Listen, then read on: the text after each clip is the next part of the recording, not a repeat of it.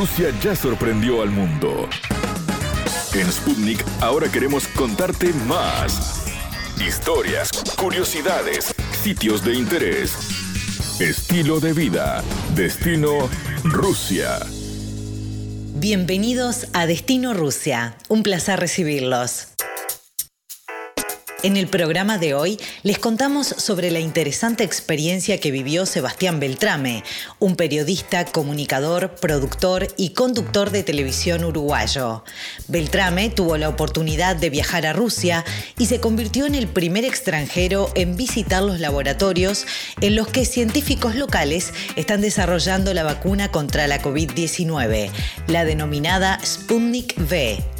Esta vacuna, primera en el mundo en ser registrada para combatir el nuevo coronavirus, es fabricada en una importante planta farmacéutica de la ciudad de Yaroslav, a unos 250 kilómetros al noreste de Moscú. La Sputnik V está dividida en dos dosis. Una debe aplicarse primero y tras 21 días suministrar la segunda. La vacuna ya fue probada en más de 5.000 personas y esperan poder administrarla en más de 40.000 si continúan los efectos positivos, ya que solo 14% experimentó efectos secundarios leves. La idea es que las primeras dosis lleguen a América Latina para fin de este año, aunque todo dependerá de los acuerdos entre el Fondo Directo de Inversión rusa y los países que quieran negociar con ellos. Durante su estadía en el país eslavo, Sebastián Beltrame entrevistó a varios científicos y directores de gran relevancia y al CEO del Fondo de Inversión Rusa, que es el responsable del financiamiento de la vacuna. El periodista ya está de regreso en Uruguay y contó a Sputnik acerca de cómo se dio la chance del viaje, qué lo motivó a ir a Rusia, país que visita por cuarta vez, y todo lo vivido durante su estadía en tierras eslavas. Compartimos la nota realizada por nuestro compañero Sergio Pintado. La entrevista. Primero que nada, ¿cómo fue esta experiencia de poder, primero que nada, antes de, hablar de Rusia, de, viajar en tiempos de pandemia? Que obviamente hay gente que lo está pudiendo hacer, pero me imagino que, la idea también de poder mostrarlo periodísticamente para televisión o para la plataforma que sea, pero, pero me imagino que, que es una experiencia nueva y que ya por lo pronto me imagino que, tuviste que encararlo como con cierta este, novedad en lo que ha sido tu, trabajo que te ha llevado por todo el mundo, ¿no? En realidad esto surgió, eh, fue, fue como escalando de a poco. La idea surge, eh, yo hace años que viajo y lo hago a través de, de acuerdo con una agencia de viajes, Carrasco Viajes. Entonces el dueño de la agencia, el director, me llama un día y me dice, ¿Qué te parece si viajamos los dos juntos para mostrar cómo es viajar hoy en el medio de esta situación? Y ahí fue que empezamos a trabajar en el tema, terminamos armando el viaje, sobre todo para aprovechar la oportunidad de que Uruguay es el único país de América que tiene libre acceso a la comunidad del espacio Schengen, lo que sería la Comunidad Económica Europea, con su vuelo Montevideo-Madrid, y con pasaporte uruguayo no se exige ni test PCR ni cuarentena al llegar. O sea, es una vía libre que solamente tenemos de toda América los uruguayos. Entonces, aprovechando esa posibilidad, planificamos un viaje a España o a otro posible destino de Europa.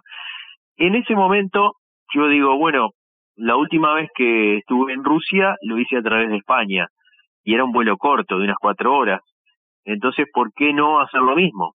Claro, yo no me acordaba de que no había vuelo, de que estaban todos los aviones quietos. Pero entonces llamé a Sergei en Rusia, a una persona que yo había conocido en un viaje a la Antártida en enero. Y Sergei a las pocas horas me dice que las autoridades, los responsables del fondo de inversión y de los laboratorios me reciben.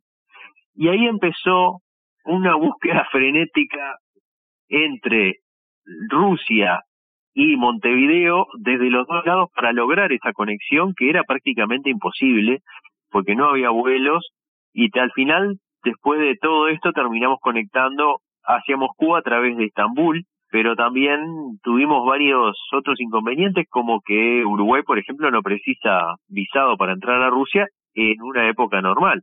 Pero hoy Rusia tiene la frontera cerrada entonces hubo que también gestionar esos visados y permisos especiales que terminaron llegando del viceprimer ministro ruso para que nosotros pudiéramos ingresar a ese país Entonces fue, digamos, una logística bastante importante que también forma parte de lo que es hoy el mundo. El mundo está cerrado.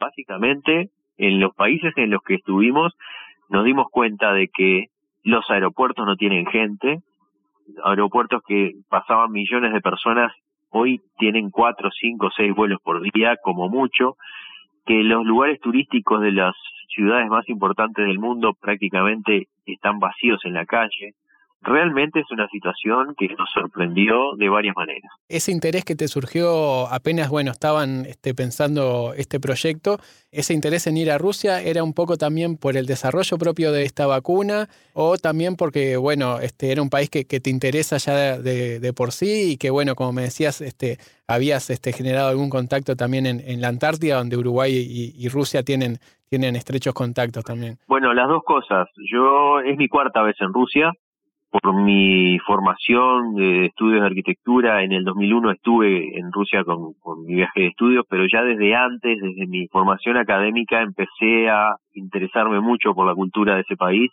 y después tuve la suerte de estar tres veces más. Entonces fueron las dos cosas. Una, mi interés por volver a ese país que realmente tengo un placer enorme cada vez que llego porque es, una cultura muy rica, pero además eh, estaba todo el tema de la vacuna, ¿no? Rusia hacía poco que había registrado y había sido el único y el primer país del mundo en registrar la vacuna contra el COVID-19, por lo tanto era de lo que se hablaba en todo el mundo y era una oportunidad de, de conocer de primera mano la noticia que aquí en Uruguay y especialmente en Latinoamérica éramos conscientes de que no llegaba de la mejor manera, porque de todos lados recibíamos información contradictoria sobre el tema y la única manera de saber cuál era la realidad era estar ahí. ¿Qué te encontraste ahí? ¿Qué, qué cosa te sorprendió que de repente no, no esperabas? Y bueno, también qué sensación te queda de, de bueno, ese trabajo científico y también histórico ¿no? que, que se está haciendo en este momento. Lo primero que te puedo decir es que lo que más me sorprendió es enterarme de que en la fábrica que están en Yaroslav, a 250 kilómetros de Moscú, donde está una de las fábricas que produce la vacuna Sputnik 5, también están produciendo la vacuna de AstraZeneca.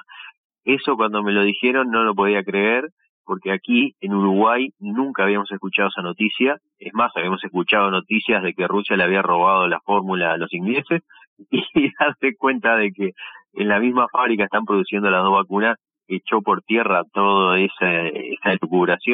Entonces me costó, cuando me lo dijeron, me costó comprenderlo, se lo pregunté directamente a los directores del Instituto Gamaleya y al director de la fábrica para corroborarlo y realmente es así. Es más, la respuesta fue sí, sí, eso es público, está en la prensa.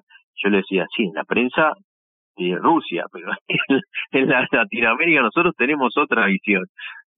Esa fue una de las cosas que me sorprendió. Después otra fue que pensaba encontrarme al llegar al Instituto Gamaleya, donde están desarrollando la vacuna, con una seguridad prácticamente militar y lo que encontré fue una barrera que se abrió y entramos a un lugar normal sin grandes temas de seguridad, donde los científicos trabajaban como si fuera un día más de su vida. Claro, ellos están acostumbrados a eso. Y yo no sé si se dan cuenta de la importancia de lo que representa lo que están haciendo ellos hoy en ese momento. Hoy y antes, ¿no? Porque el desarrollo de una vacuna significa que la humanidad tenga un avance impresionante, salvan vidas, pero claro, para ellos era su trabajo. Y creo que en general esa es la impresión que me llevé de Rusia y del trabajo que se está haciendo hoy con la vacuna en particular, que va más allá de mostrar al mundo lo que se está haciendo. Lo que yo vi fue que se está haciendo, punto. Se está haciendo, no nos importa la imagen hacia afuera, nos importa el resultado. Esa fue mi impresión personal y creo que de esa manera, por lo que he estudiado y por lo poco que he estado cuatro veces nomás en Rusia, pero por el contacto que he tenido, me llevo esa impresión del pueblo ruso. Es, en general logran muy buenos resultados, pero sin este gran marketing, ¿no? Hacia el mundo, ellos, claro, es un país tan grande que a lo mejor pecan un poco de no tener necesidad de mostrar hacia afuera lo que hacen, porque lo tienen todos, son, son autosuficientes. Yo personalmente estoy generando contactos con empresas de este país para que pueda haber un vínculo y en el caso de poder hacer una transferencia de tecnología que se logre, porque me parece sumamente importante, más allá de los ideales políticos o económicos o de poder, que se acelere lo más posible este tipo de transferencias tecnológicas o de avances para la producción, porque eso va a terminar repercutiendo de forma positiva, no solamente en nosotros, ¿no? en el resto de, las personas que justamente son las más afectadas por este por esta pandemia. Lo siento como una responsabilidad, porque yo eh, al ser el único extranjero que logró entrar al laboratorio, a la fábrica, hablar con los directores, hablar con los científicos que las desarrollan, sería egoísta de mi parte quedarme con esa información teniendo en cuenta en las situaciones que estamos viviendo. Entonces lo primero que hice fue eh, contactarme con distintos actores del medio como para ofrecer todo lo que tengo de información, datos, este, etcétera, para que cada uno pueda tomar la decisión que le parezca correcta, pero sí transmitir esa información. Siendo que, bueno, era ya tu cuarta vez en, Rusia, no sé si tuviste oportunidad de poder recorrer, obviamente que, que turismo está bastante limitado, pero ¿Qué sensación te dejó Rusia en este momento de, pandemia? ¿Viste a la gente con este, tratando de retomar la, normalidad o, lo viste todavía con, obviamente, las precauciones del, caso? Y también te pregunto, que un poco hoy me, lo decías, en esta vida de, aeropuertos y de viajes, y qué es lo que más te, sigue llamando la atención de, cómo cambió el mundo a partir de esta pandemia, ¿no? Bueno, sí, sobre todo el tema de los aeropuertos cambió totalmente. Antes uno se encontraba con multitudes, esperas, colas, malas caras de parte de los que te recibían. Eso hoy, bueno, no hay nadie en los aeropuertos básicamente. Nos tocó hacer entrar en la cola de, de las revisaciones de aduana donde donde te pasan las valijas por el escáner, siendo las únicas dos personas que había en todo el aeropuerto. Entonces, en ese sentido, es un mundo aparte. Espero que sea la única vez que nos pase en la vida, pero es algo realmente no creo que se vuelva a repetir porque, bueno, la última gran pandemia fue hace 100 años, en 1918, y lo que estamos viviendo hoy realmente es algo totalmente fuera de lo normal. Las ciudades vacías en la parte turística también es algo increíble. Me pasó de entrar, por ejemplo, a lugares emblemáticos del mundo como las casas de Gaudí en Barcelona o museos este, donde hay que reservar con meses de anticipación una entrada y hacer colas para ver un cuadro donde los museos están abiertos, podés pararte frente a un Van Gogh media hora a 10 centímetros del cuadro y observar lo que quieras, sin gente, muchas veces abiertos y sin cobrar la entrada, cosa que antes era imposible. Entonces el mundo cambió, el mundo cambió, pero como todo, podemos disfrutarlo de otra manera, tenemos que acostumbrarnos a estas nuevas reglas. Yo viajé, tuve un montón de vuelos, un montón de aeropuertos, di la vuelta al mundo, estuve en muchos países y no me contagié. Tomando simplemente las medidas de, normales, usando tapaboca, distancia social y alcohol gel en las manos, higiene. Creo que no hay que tenerle miedo ni pánico ni encerrarse en nuestra casa, sino respeto. Respeto y de esa forma el mundo va a poder empezar a funcionar y podemos aprovechar estas oportunidades que dentro de todo lo que es este contexto crítico existen, como por ejemplo disfrutar de lugares donde antes, bueno, vemos fotos de delfines en Venecia. Eh, yo había estado en Venecia varias veces y la verdad que no daba muchas ganas de, tocar el agua. Sin embargo, este tipo de cosas están pasando hoy y estaría bueno que supiéramos aprovecharlas también. Sebastián, te agradezco muchísimo por, por tus minutos.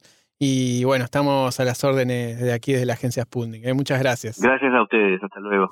¿Sabías que conocemos datos de Rusia que te van a maravillar?